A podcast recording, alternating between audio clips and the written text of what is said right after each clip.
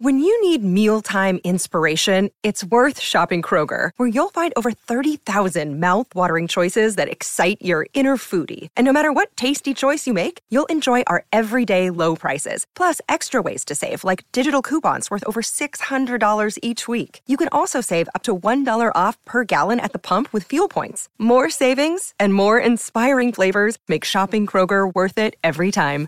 Kroger, fresh for everyone. Fuel restrictions apply.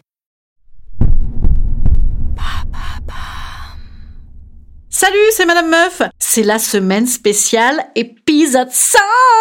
Alors avant la parole aux auditeurs, n'oubliez pas, vous devez m'envoyer un message vocal sur Insta avant mercredi matin si vous voulez causer dans le poste et que je vous réponde. Je vous ai fait un petit best-of à ma façon. Si vous avez raté le début, ils auraient appelé ça dans Télé 7 jours.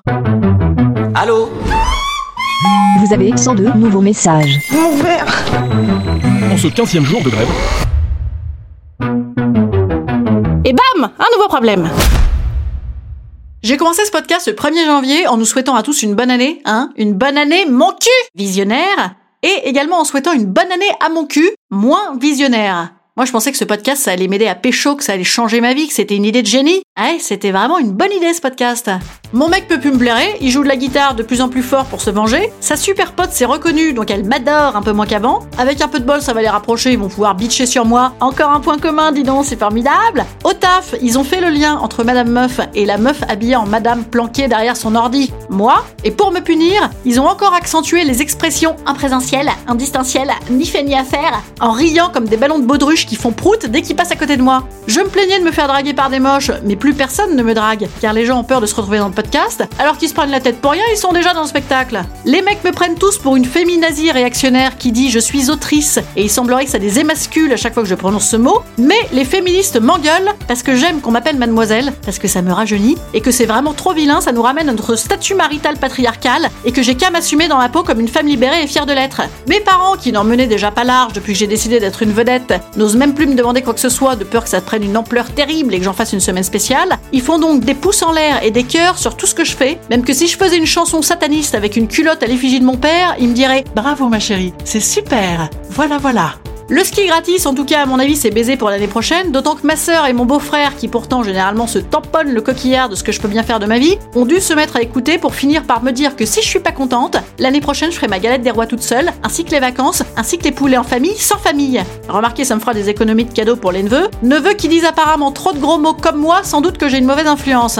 J'ai reçu des boîtes entières de chocolat au kirsch, de Yogi chakra détente, de réduction exceptionnelle pour passer sur Tinder Gold. Par contre, hélas, aucune boîte de masques chirurgicaux.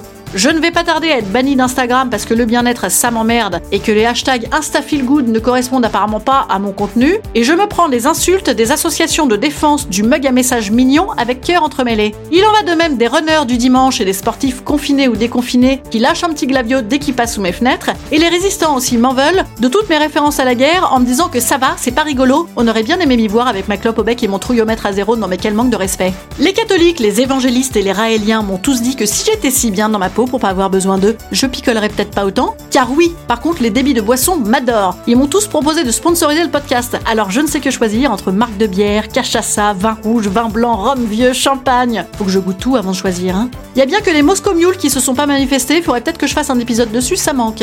Idem, beaucoup de marques d'amour d'Epsi, des laboratoires pharmaceutiques et de Doctolib qui me remercient pour ma contribution financière à la reprise économique par la surconsultation et l'appel à la psychose hypochondriaque. Certaines choses tout de même n'ont pas beaucoup évolué depuis le début. Promis, ce soir je me couche tôt et sans doute que demain je vais galérer à me lever. Ah, et les bonnes résolutions, j'en avais pas, et bien elles sont également reportées aux 100 futurs épisodes. Ah, c'était vraiment une bonne idée ce podcast, hein. C'était vraiment une bonne idée.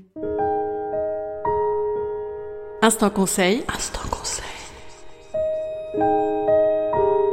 Instant bien-être. Instant bien-être.